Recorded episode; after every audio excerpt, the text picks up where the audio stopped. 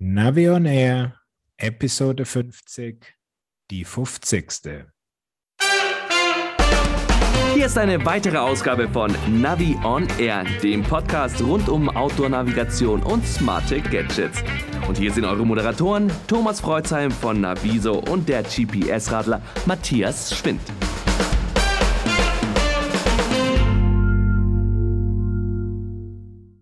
Hallo Matthias. Guten Morgen, Thomas. Zu sehr früher Zeit heute. Ja, nun, 50 Folgen Navi on Air, dazu kann es gar nicht früh genug sein. Und äh, ja, wir müssen uns jetzt mal so ein virtuelles Glas Sekt einschenken. Dann lass uns da mal drauf anstoßen. Ja, Hoffentlich bald auch mal wieder in physischer Präsenz, aber das dauert ja noch ein bisschen, bis wir wieder auf Messen zusammenkommen, aber dazu später. Genau, die Messen stehen schon am Horizont bereit und ansonsten zu feiern gibt es bei Teasy auch ein bisschen was oder auch nicht. Du hast es probiert? Ich habe es probiert, jawohl. Das letzte Update für die TC-Karten ist verfügbar. Das hatten wir schon angekündigt. Hast du es denn schon runtergeladen? Ich habe schon äh, runtergeladen und äh, habe mir auch mal das ausprobiert mit der Geschichte, zusätzliche Karten nochmal auf einer Speicherkarte abzulegen, falls man da doch nochmal andere Länder haben möchte. Also es funktioniert ganz gut. Das ist schön. Das heißt, wie lange dauert es jetzt so ungefähr, bis man Deutschland neu auf seinem Teasy per Teasy-Tool heruntergeladen hat?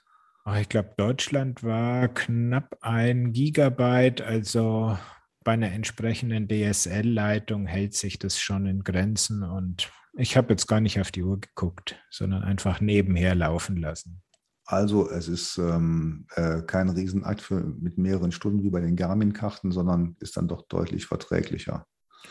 Ja, wenn du natürlich eine schwache Verbindung hast und du willst wirklich ganz Europa oder du hast es sogar die Möglichkeit, noch andere Kontinente runterzuladen, dann wirst du schon ein paar Stunden beschäftigt sein. Wobei jetzt, äh, ich glaube, das Teasy ist jetzt auch nicht das Gerät, um Expeditionen vorzubereiten, auch nicht die äh, großen Fernreisen in, in, in verschiedenste Länder, sondern da hat man wahrscheinlich ein, zwei, drei Länder und dann ist gut. So ist es. Und ich meine, wenn man da sein Europa runterlädt, dann kriegt man das eigentlich fast komplett, glaube ich, in den internen Speicher rein. Und äh, damit sollte dem auch wieder Genüge getan sein. Und ja, dann kann man das Gerät noch, gehe ich mal davon aus, das nächste Jahr noch nutzen und ähm, nächstes Jahr erwarten wir oder erhoffen uns ja noch einige Neuheiten. Kommen wir später noch drauf und dann kann man sich Gedanken machen. Auch wenn sich die Liefersituation auf dem Elektronikmarkt wieder gebessert hat, was man dann vielleicht als Nachfolger sich anschafft. Vielleicht soll man noch dazu sagen, äh, es geht ja wie üblich Teasy Tool auf den PC und dann darüber über das angeschlossene Teasy-Gerät die Karten runterladen, installieren. Also alles wie gehabt, geht noch bis Ende des Jahres und dann ist Schluss damit. Es wird zwar dann auch wieder noch für die Nachzügler vermutlich was geben, aber das schaut dann schon nach kostenpflichtigem Service aus. Ja, über diesen Service-Dienst. Ja, aber wären wir doch mal wieder weltweit. Du hast deine Nase nach Google Maps ausgestreckt. Ja, da ist mir auf dem Google-Blog etwas über den Weg gelaufen. Und zwar haben die mal langsam angekündigt, dass sie eine Google Maps Lite-Navigation für Radfahrer vorstellen werden, wollen, wie auch immer. Ja, und wie muss man sich das vorstellen? Das ist eine gute Frage. Also es äh, hieß da, dass sie festgestellt haben, dass die Radfahrer nicht immer diese Turn-by-Turn-Navigation entlang der Strecke mit Kartenansicht haben wollen, sondern dass das Telefon in der Trikottasche verstaut ist und sie dann trotzdem navigiert werden wollen. Das ist ja total spannend. Also erstens finde ich gut, die scheinen unseren Podcast gehört zu haben. Und äh, zweitens frage ich mich aber, wenn das Telefon jetzt in der Tasche ist und man keine akustischen Hinweise bekommt, wie will man denn da navigiert werden? Na, die Sprachansage äh, wird ja weiterhin funktionieren. Heißt das dann, dass also ein Google, eine Google-Stimme sagt, du bist auf dem richtigen Weg, du bist auf dem richtigen Weg oder wie? Möglicherweise. Ich meine, wir kennen ja die Sprachansage schon in der aktuellen Version. Also der übersetzte äh, Zitat aus dem Google-Blog lautet, mit der Leitnavigation können Radfahrer schnell wichtige Details ihrer Route sehen, ohne den Bildschirm eingeschaltet zu lassen oder die Turn-by-Turn-Navigation aufrufen zu müssen. Auch wieder spannend mit ausgeschaltetem Bildschirm die Strecke sehen zu können. Das, genau. Ist, das, das kann nur Google. Ja, das ist wahrscheinlich ein Alleinstellungsmerkmal für ewig. Ja, gut, vielleicht sind sie sehr weit in der Zukunft und haben das schon mal mit ihrer Virtual Reality Kontaktlinse getestet. Dann kann natürlich das Handy-Display ausbleiben. Richtig, die haben dann äh, die besonderen Brillen, hast du ja auch so einige von bei dir zu Hause rumliegen.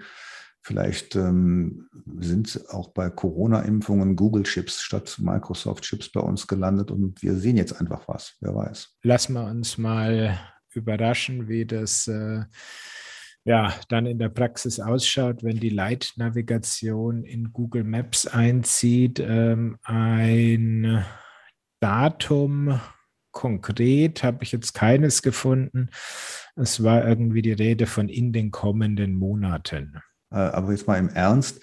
Also ich habe auch festgestellt, dass sich Google so im Hintergrund mehr um das Thema Radfahren kümmert.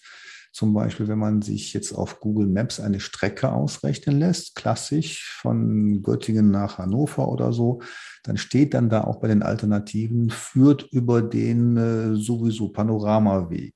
Ja, ähm, und da merkt man, Google erkennt jetzt diese fahrradspezifischen Themenwege. Die Navigation war zwar weiterhin eigentlich untauglich, es gab deutlich bessere Strecken, aber immerhin ähm, geht Google da auf diese Fahrradinhalte ein. So jetzt nochmal wirklich ernst gefragt, kannst du dir vorstellen, wie diese Navigation Light jetzt funktionieren soll? Also das Einzige ist so diese, diese markanten Punkte, dass sie die dir im Vorfeld sagen, quasi wie ein guter, guter Guide, der dann sagt, ja, dann fährst du da in die Richtung und wenn du an der Autobahnbrücke kommst, dann hältst dich rechts und dann folgst du äh, ein bisschen der Bahnstrecke und solche Sachen, ähm, weil es war ja die Rede von, ähm, wo stand es jetzt gerade, wichtige Details ihrer Route.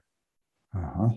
Aber eigentlich, man muss ja irgendwo auch auf Abbiegehinweise hindeuten und die verdeutlichen, sei es auf einer Karte oder per Ton. Also für mich bleibt es noch ein bisschen schleierhaft und ich glaube, man hat es einfach nicht so gut übersetzt und irgendwas von den klassischen Navigationsmöglichkeiten wird dann doch umgesetzt. Wenn du das möchtest, natürlich. Aber ich kann mir schon vorstellen, dass das so auch auf der Karte, die da ähm, in dem Blogbeitrag zu sehen war, auch da sind so Highlights zu sehen. Also das eine schaut aus wie so ein Schloss oder was, ähm, dass man sagt, okay, jetzt fährst du mal in die Richtung eher für die Leute, die ein bisschen sich schon in der Gegend auskennen, um denen ja markante Punkte an die Hand zu geben. Also, dass so eine Art POE-Management da drin ist, dass man sagt, jetzt kommt gleich das Schloss sowieso oder irgendwas, kann ich mir schon vorstellen. Aber eben, naja, lassen wir uns überraschen. So ist es. Die Glaskugel ist derzeit bei uns kaputt. Ja. Aber es gibt auch Neuigkeiten aus der Komoot-Anwenderschaft, die bei mir jetzt so angekommen sind, die ganz witzig sind. Komoot wird jetzt auch zunehmend von Wanderreitern genutzt. Ich habe ja da schon etliche Kurse gemacht und dann drang immer wieder ans Ohr auf die Frage, was nutzt ihr eigentlich? Ja, Komoot. Dann sage ich immer, Komoot hat doch gar keine Funktion für Wanderreiter. Nee, aber trotzdem, es geht eigentlich ganz gut ja, was haben wir gemacht? Wir bieten jetzt Kurse an, Komoot für Wanderreiter und versuchen das eben so aufzubereiten, dass man maximalen Gewinn hat aus dem, was Komoot da bereitstellt. Und ähm, bin auch mal gespannt jetzt äh, von auf Praxistipps von diesen Wanderreitern, wie die das einsetzen. Eine ganz spannende, komplett andere Welt eigentlich für mich. Ja. Aber du bist ja mehr in der Bosch-Welt zu Hause und äh, da gibt es was Neues zum Connect-Modul. Ja, das hat mich ein bisschen überrascht. Da ist mir auf Facebook ein Foto vorbeigescrollt und da war ein Händler bei seiner jährlichen Schulung, die er wirklich Bosch hervorragend da abhält und seine Händlerschaft für das nächste äh, Modelljahr fit macht. Und da gibt es ja dann auch immer so ein Handbuch und in diesem Handbuch ist wirklich schon jetzt das Connect-Modul drin abgebildet und beschrieben, was erst ab dem Modelljahr 2023 dann verfügbar sein wird. Jetzt sag doch nochmal, was mit dem Connect-Modul, was darunter zu verstehen ist. Connect-Modul, also so ganz neu ist es jetzt für uns auch nicht. Der Klaus Fleischer, Chef von Bosch E-Bike, hat es ja schon so ein bisschen auf der Eurobike bei der Presseveranstaltung angeteasert, dass es da was geben wird. Und ähm, das ist eben ein Zusatzmodul, was das äh, Fahrrad quasi mit dem Internet dann verbindet. Und das kann dann was? Ähm, wichtigste Funktion, würde ich mal sagen, auf die die meisten Leute gewartet haben, ist das Tracking. Wir hatten das Thema schon mal in einer Interview-Episode mit Bike Tracks von PowUnity. Das heißt, ähm, du hast ein GPS-Modul drinnen, du hast ein Mobilfunkmodul drinnen und wenn dein Fahrrad abhanden kommt, dann bekommst du eben über Internet die aktuelle Position von deinem Radl angezeigt. Das wird jetzt also quasi in die Bosch E-Bikes eingebaut. Ab 2023, so wie die aktuelle Planung ist, kannst du dann dieses Modul mitordern, beziehungsweise es wird dann auch als Nachrüstmodul für alle smarten Systeme, also die Modelljahr 2022 verfügbar sein, die über den Zusatz ähm, Connect Module Ready verfügen. Und da geht es darum, dass ähm, vom Fahrradhersteller ausreichend Platz vorgesehen ist, dass eben dieses Modul dann noch angeflanscht werden kann. Gut, noch was zu Bosch? Nee, es war nur verwunderlich, dass sie dieses Modul äh, jetzt wirklich in ihrer Händlerschulung so präsent da ähm, teilnehmen haben lassen und, und da schon den Ausblick. Also ich weiß nicht, was auch da ein Händler mit anfangen soll in der, mit der Information. Egal, also es ist jetzt draußen in der Welt und ähm, die Details sind natürlich noch offen, aber ich denke, das Thema ist noch so weit von uns entfernt.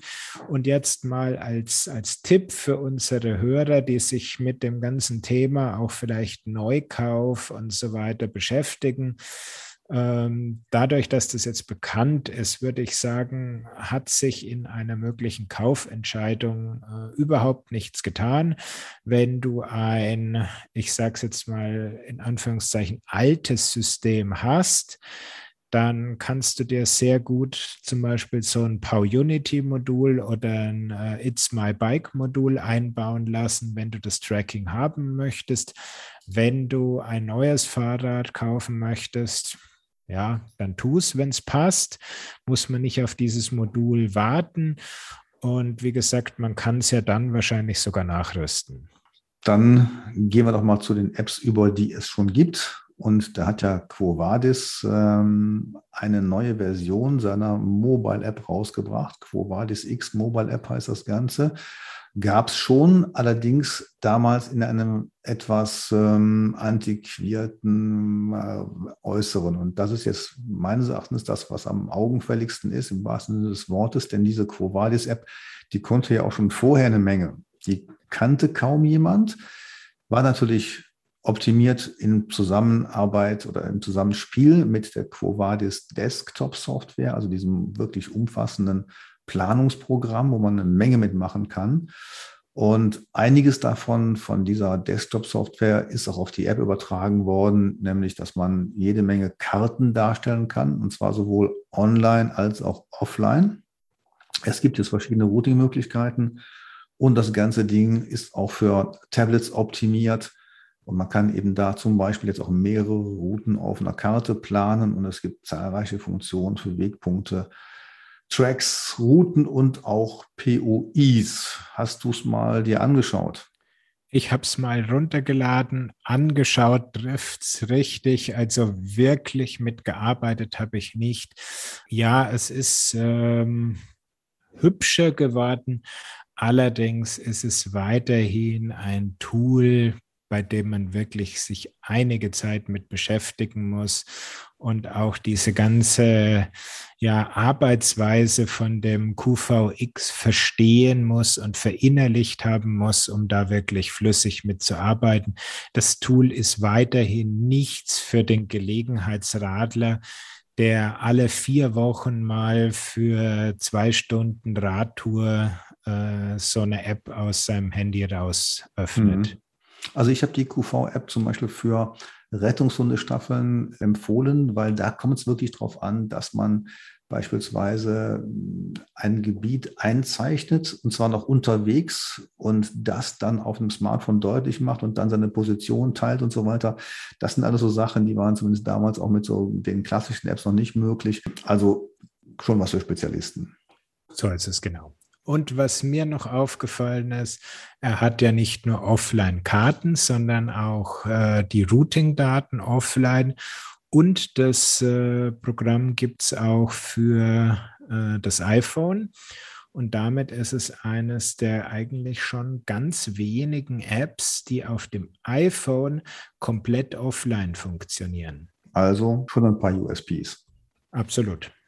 Ähm, jetzt ja auch dann, äh, wenn wir mal ins Preismodell kommen, ähm, auch hier wieder das Thema mit dem Abo-Modell, wobei ich muss sagen, das ist wirklich äh, vertretbar. Es gibt die Standardversion, die wahrscheinlich für alle äh, normalen Nutzer ausreicht und die kostet 15 Euro pro Jahr. Also auch das schon als Abi als Abo. und ähm, dann gibt es noch zwei weitere Versionen. Ja, die kostenlose Version, aber ich glaube, die können wir rauslassen, weil das ist wirklich, ähm, ich weiß gar nicht, was man da überhaupt mitmachen kann, außer die Karte öffnen. Und die Power-User-Variante, die kostet dann 30 Euro pro Jahr, aber da sind Funktionen drin, wo ich mich auch gefragt habe, okay, und für was braucht man das jetzt? Ja, aber Quo Vadis ist natürlich wirklich so eine äh, Spezialität, auch übrigens für Motorradfahrer eben optimiert mit allen möglichen ähm, Features, ähm, sehr kartografisch, sehr datenbankorientiert und von daher sind da halt einige Funktionen drin, die von einigen ja, Profis angeregt wurden und wie du schon sagst, die man als normaler User wahrscheinlich gar nicht braucht. So ist es. Oder wenn du mit deinem äh, 4x4 einmal durch die Wüste der Atacama durchrauscht und wenn du sowas magst, dann sind auch die 30 Euro pro Jahr kein Problem. Absolut, genau. Ja, kehren wir doch zurück in unsere heimischen Gefilde. Ich habe mir jetzt mal eine Papierkarte bestellt, denn ähm, bei mir kommen ja auch nach wie vor Pressemitteilungen an. Wir haben eine neue Karte, finde ich immer interessant, nach wie vor.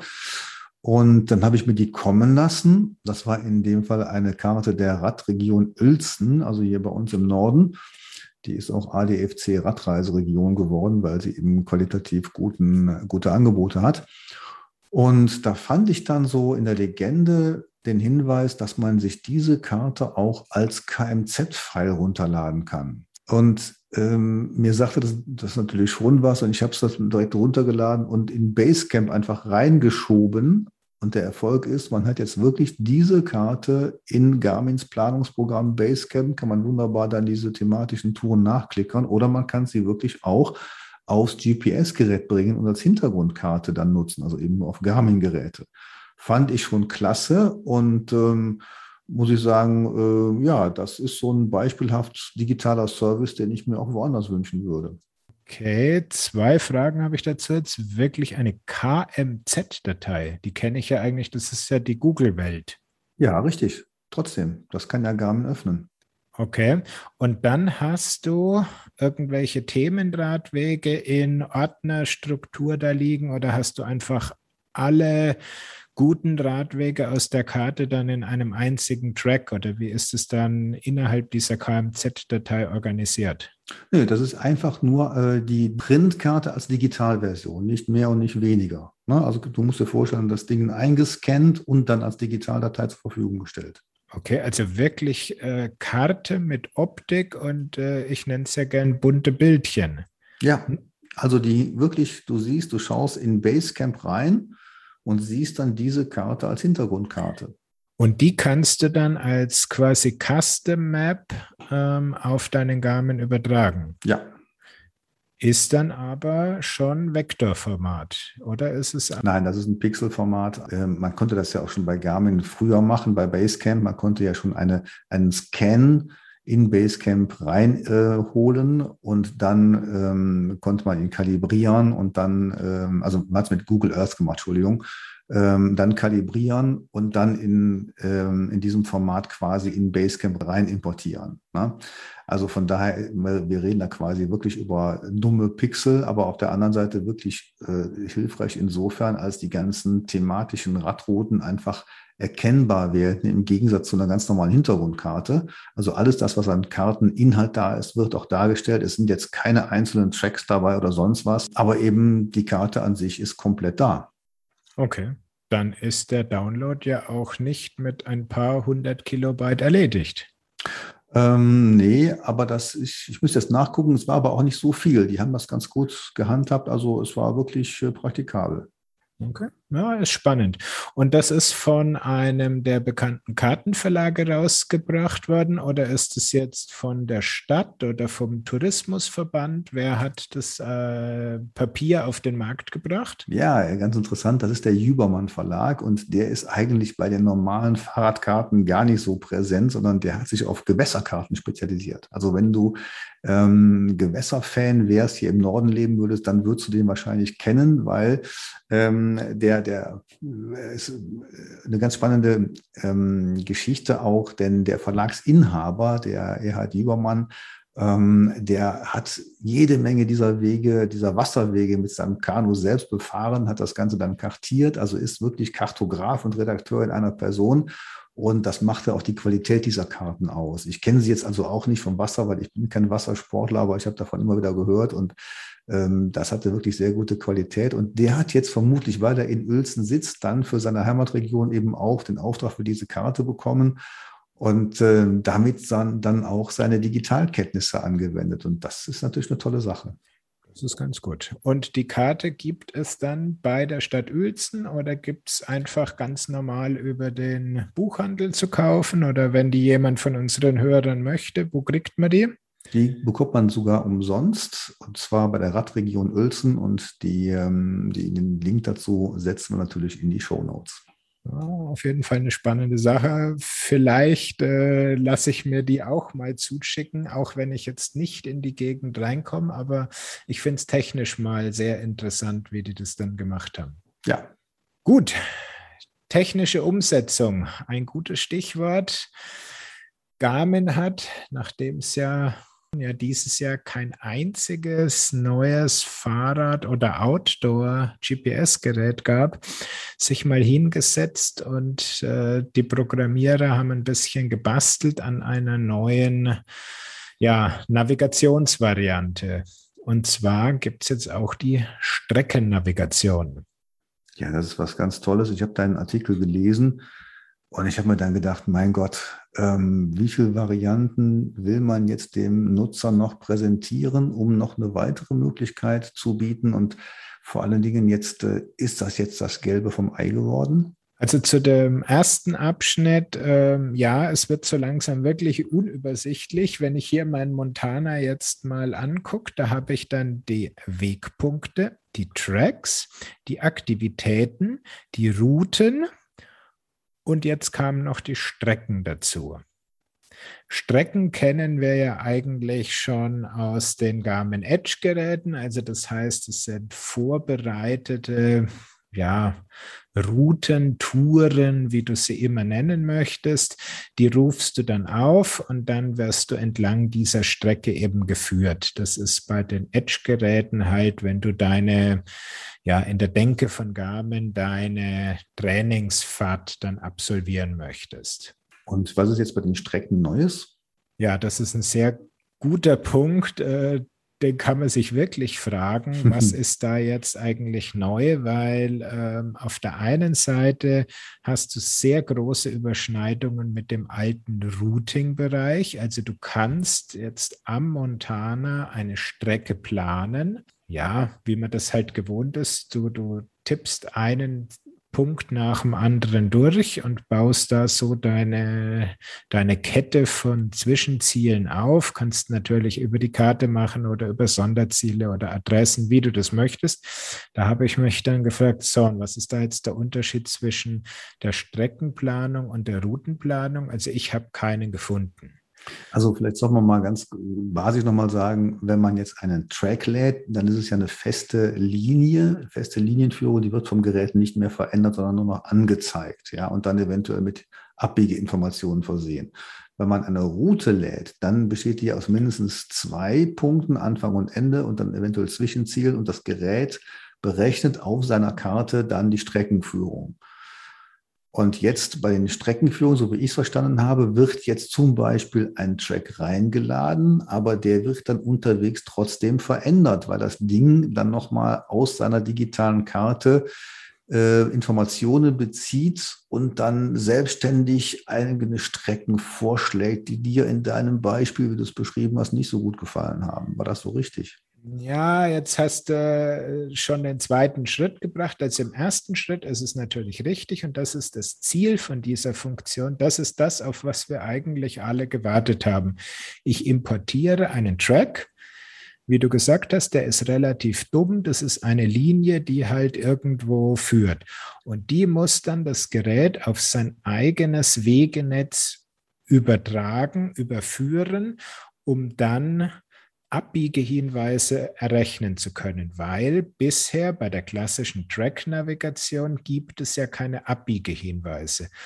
Und wenn man als komfortorientierter Radfahrer unterwegs ist, dann möchte man ja schon diese klassischen Anzeigen so in 150 Meter links abbiegen auf die Bahnhofstraße. Das sollte mit dem Streckenplaner dann eben möglich sein, so wie man das von den Edge-Geräten gewohnt ist.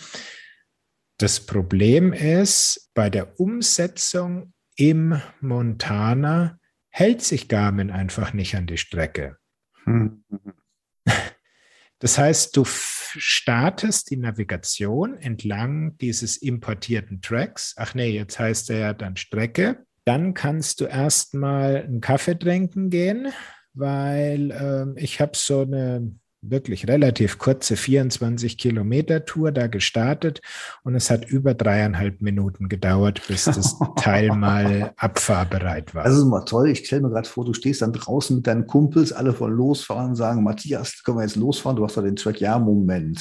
Genau. und alle sagen, der mit seinem scheiß GPS. Absolut, genau so passiert es aber dann auch. Und ich meine, die Kumpels, das geht ja noch, aber mach das mal mit der Familie. Mhm. Da ist die Motivation schon wieder hinüber. also ja. gut, jetzt hast du die dreieinhalb Minuten irgendwie überstanden und es geht los. Und wenn du, dann wird, dann funktioniert es auch. Mhm. Es funktioniert, dann wirst du mit Abbiegehinweisen entlang deiner geplanten Strecke geführt. Und das funktioniert genau bis zu diesem Moment, wenn du die geplante Strecke irgendwann mal verlässt. Mhm dann Kirster Katz, weil nämlich dann schmeißt der Montana intern die ganze Strecke weg und nimmt den letzten Trackpunkt und berechnet einfach äh, eine Route dorthin. Ja, sehr schön, ja. Mit allen seinen äh, merkwürdigen Varianten, die man eigentlich nicht haben will. Ja, dann hättest du gleich am Anfang äh, als Zielpunkt an einen Wegpunkt quasi dich navigieren lassen können. Das ist genau dasselbe Ergebnis. Ja. ja, aber was ist jetzt davon zu halten? Ich meine, ist das jetzt wirklich ein Fortschritt? Es ist ein Lebenszeichen, dass, dass sie da noch dran arbeiten. Für mich ist es eine Technikdemo, die kenne ich eigentlich früher aus meiner Industriezeit. Da hat man sowas mal gebaut, um das irgendwie Vorstand oder ausgewählter Presse zu zeigen. Aber auf keinen Fall ist sowas äh, für, die, für die Hände von Endkunden gedacht. Und genau so eine Technik-Demo ist es im Moment für mich. Mhm. Also, wenn jetzt jemand einen Montana hat und bei ihm taucht jetzt diese Option auf, was würdest du ihm raten? Schau dir es mal an, kannst mal mit rumspielen und danach wartest du auf das nächste, übernächste, dritte, fünfte Update, bis das mal irgendwie ans Laufen kommt. Ja, das zu Montana, aber es gibt ja noch andere Updates. Ja, auch die wahrscheinlich noch nie was von Montana gehörte Edge-Entwicklermannschaft, auch die hat gearbeitet und hat ähm, ja zwei neue Beta-Software-Versionen rausgebracht. Äh, klassisch irgendwie ähm, Standardfehlerbehebung und das eine, darum wollte ich das hier mal kurz nennen, das fand ich ziemlich putzig. Sie haben jetzt äh, das Routing dahingehend verbessert, dass du eine Einstellung hast, mit der du auf Interstate Highways, das waren doch die Autobahnen, oder? ja. Ähm, Interstate Highways die Fahrräder erlauben, navigieren. Also es gibt anscheinend in den USA Autobahnen, auf denen du mit dem Radl unterwegs sein darfst. Sehr schön. Das erinnert mich an die äh, Commuter Lanes. Ähm, da gibt es in den USA so Sonderregelungen, dass man auf gewissen Fahrspuren mit dem Auto fahren darf, wenn man mehrere Insassen im Auto hat. Genau, und das ist, geht schon bei zwei Personen los. Ja. Also so kannte ich das aus Kalifornien. Ja, also mehrere sind ja zwei. Also ähm, ja, aber interessant. Das heißt also, jetzt äh, öffnet, äh, hat Garmin wahrscheinlich vom Verkehrsministerium erfahren, dass die Autobahnen für Fahrradfahrer geöffnet werden im Rahmen der Klimakonferenz, was dann Joe Biden irgendwann vorstellen wird. Also für mich klingt es so, als ob es schon zum aktuellen Zeitpunkt Autobahnen in den USA gibt, auf denen du mit dem Fahrrad fahren darfst. Und Garmin hat da jetzt eben eine Anpassung vorgenommen. Ja, Fand ich ganz putzig. Hilft uns jetzt hier nicht weiter, aber okay. Ja, schön. Hauptsache, wir reden drüber. Ähm, reden wir über das, über das, was in Deutschland irgendwann erscheinen wird. Hardware jetzt wieder mal. Es gibt, es gibt sie noch, die neue Hardware irgendwann, nämlich ja, ähm, ich meine, wir haben ja auch schon ab und zu drüber spekuliert und äh, drüber gesprochen. Sigma ROX 12 ist ja aktuell quasi nicht verfügbar und ähm, ja, Nachfolger. Und mir wurde jetzt eine E-Mail zugespielt, in der der Sigma Support einem Kunden, der sie mir dann wiederum weitergeleitet hat, ziemlich offen kommuniziert hat, dass es den ROX 12 Nachfolger Mitte, Ende 2022 geben wird. Boah, Sigma Leaks auf GPS-Radler. Ja, wenn das der Support quasi ganz offen ähm, schon rauskommuniziert, da haben sie wahrscheinlich einen Garmin-Mitarbeiter bei Sigma eingeschleust, der dann irgendwelche Sachen postet. Und äh, der Kurs von Sigma äh, hat jetzt entsprechend reagiert. Äh, nee. Ja, also ja, es gibt was Neues. Mitte, Ende 22 ist natürlich auch noch so eine Sache. Also da, dazwischen sind wir bei der 75. Folge vielleicht und können dann darüber berichten. So es ist Also ich glaube, das ist jetzt auch gar nicht so dramatisch, weil äh, der ROX 12 ist ja quasi nicht mehr lieferbar auch wegen Teilemangel.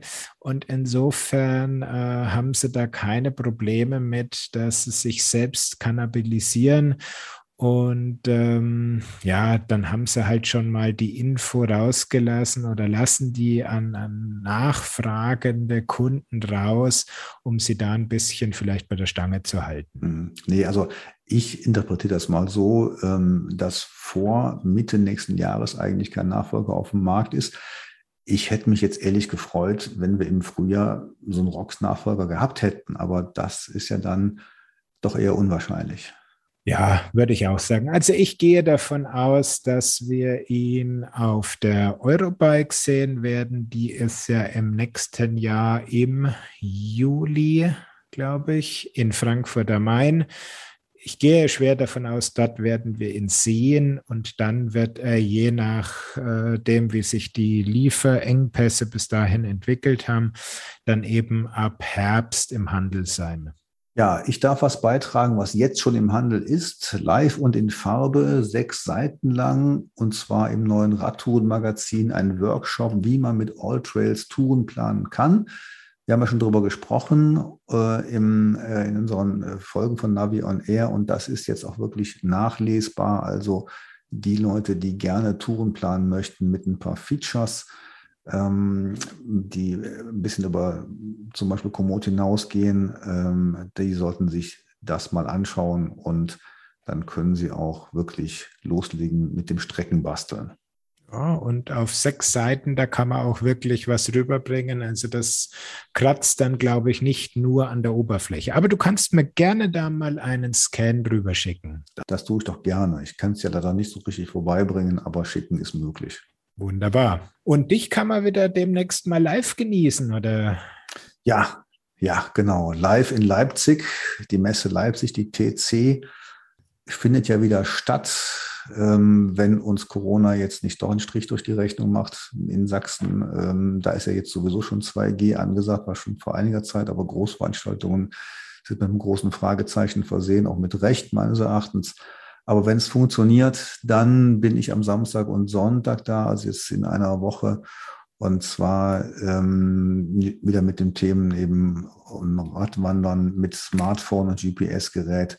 Und da kann man auch sicherlich einige Fragen beantworten. Ich freue mich immer auf Messen an sich, äh, diesmal mit Abstand, aber ja, die Hoffnung bleibt, dass wir irgendwann da uns auch wieder ein bisschen ähm, intensiver zusammensetzen können und auch Stände dann anbieten können. Das Ganze haben wir schon vorbereitet fürs nächste Jahr und ja, wir hoffen natürlich wirklich, dass es dann noch durchgeführt werden kann. Also konkret geht es um das Wochenende 20, 21. November, oder? Ja. Okay. Gut, das wäre die Messe in Leipzig. Wir haben ja gesagt, Messen ja, stehen, kommen am Horizont und ähm, auch da ja die Free-Messe, die Ende Februar. Messe München plant sie sehr fix im Moment schon und da werde ich dann dabei sein, sofern sie denn stattfindet. Die Eurobike haben wir schon erwähnt und zwischendrin wird es dann noch die E-Bike Days wieder im Münchner Olympiapark geben, wobei ich da sehr zuversichtlich bin, weil das ist eine Messe im Freien und dann schon wieder in die wärmere Zeit. Also da bin ich ziemlich sicher, dass die stattfindet. Mhm. Ja, ich darf das ergänzen mit der CMT, also die Stuttgarter Messe im Januar. Das ist natürlich eben noch mitten in der kritischen Zeit. Dann gibt es in Hamburg im Februar eine weitere Messe dazu und ähm, auch die Bonner Radreisemesse soll wieder stattfinden. Also es gibt natürlich die klassischen Anlässe und jeder hofft, dass es eben funktionieren kann. So ist es. Und Ende Januar die ISPO in München. Ähm, auch hier Besonderheit dieses Jahr, die wollen da ein bisschen weg von der reinen Businessmesse. Also es wird ein Wochenende für Endkunden geben und ich glaube, die kann für uns nicht unspannend werden, weil ich habe schon von ähm, einem Hersteller und einer Presseagentur ähm, schon mal die Frage bekommen, ob ich denn nicht bei Ihnen mal vorbeikomme und äh, das könnte spannend werden. Ja, gut, damit sind wir dann am Ende unserer Episode. 50 Episoden Navion Air im Kasten. Wir freuen uns sehr und wir hoffen natürlich auch, dass ihr weiterhin dabei sein werdet. Ja, es bleibt spannend und ich würde sagen, bis zum nächsten Mal. Ja, einen Aufruf habe ich noch ganz zum Schluss und zwar die regelmäßigen Stammhörer kennen das. An den Weihnachtstagen gibt es bei uns immer so ein kleines Interview-Special, wo wir mit verschiedenen Vertretern uns kurz die Stimmen einfangen. Und auch das ist dieses Jahr schon wieder in der Planung. Und wenn ihr da spezielle Fragen habt oder allgemeine Anmerkungen an die ich nenne es jetzt mal üblichen Verdächtigen, Wahoo, Sigma, Garmin, Komoot und Co., schickt die uns gerne an podcast.navionair.de und vielleicht können wir dann eure Fragen, eure Statements mit in diese Interviews mit den Herstellern einbauen. Ja, wir beide stecken unsere Fragen mit da rein in diesen Umschlag. Gut, Matthias, haben wir es für heute? Dann sind wir durch und wir wünschen euch schöne Zeit auf dem Fahrrad. Genießt die Zeit bis zum nächsten, bis zur nächsten Episode. Ciao, Servus. Bis dann. Tschüss. Sie haben Ihr Ziel erreicht.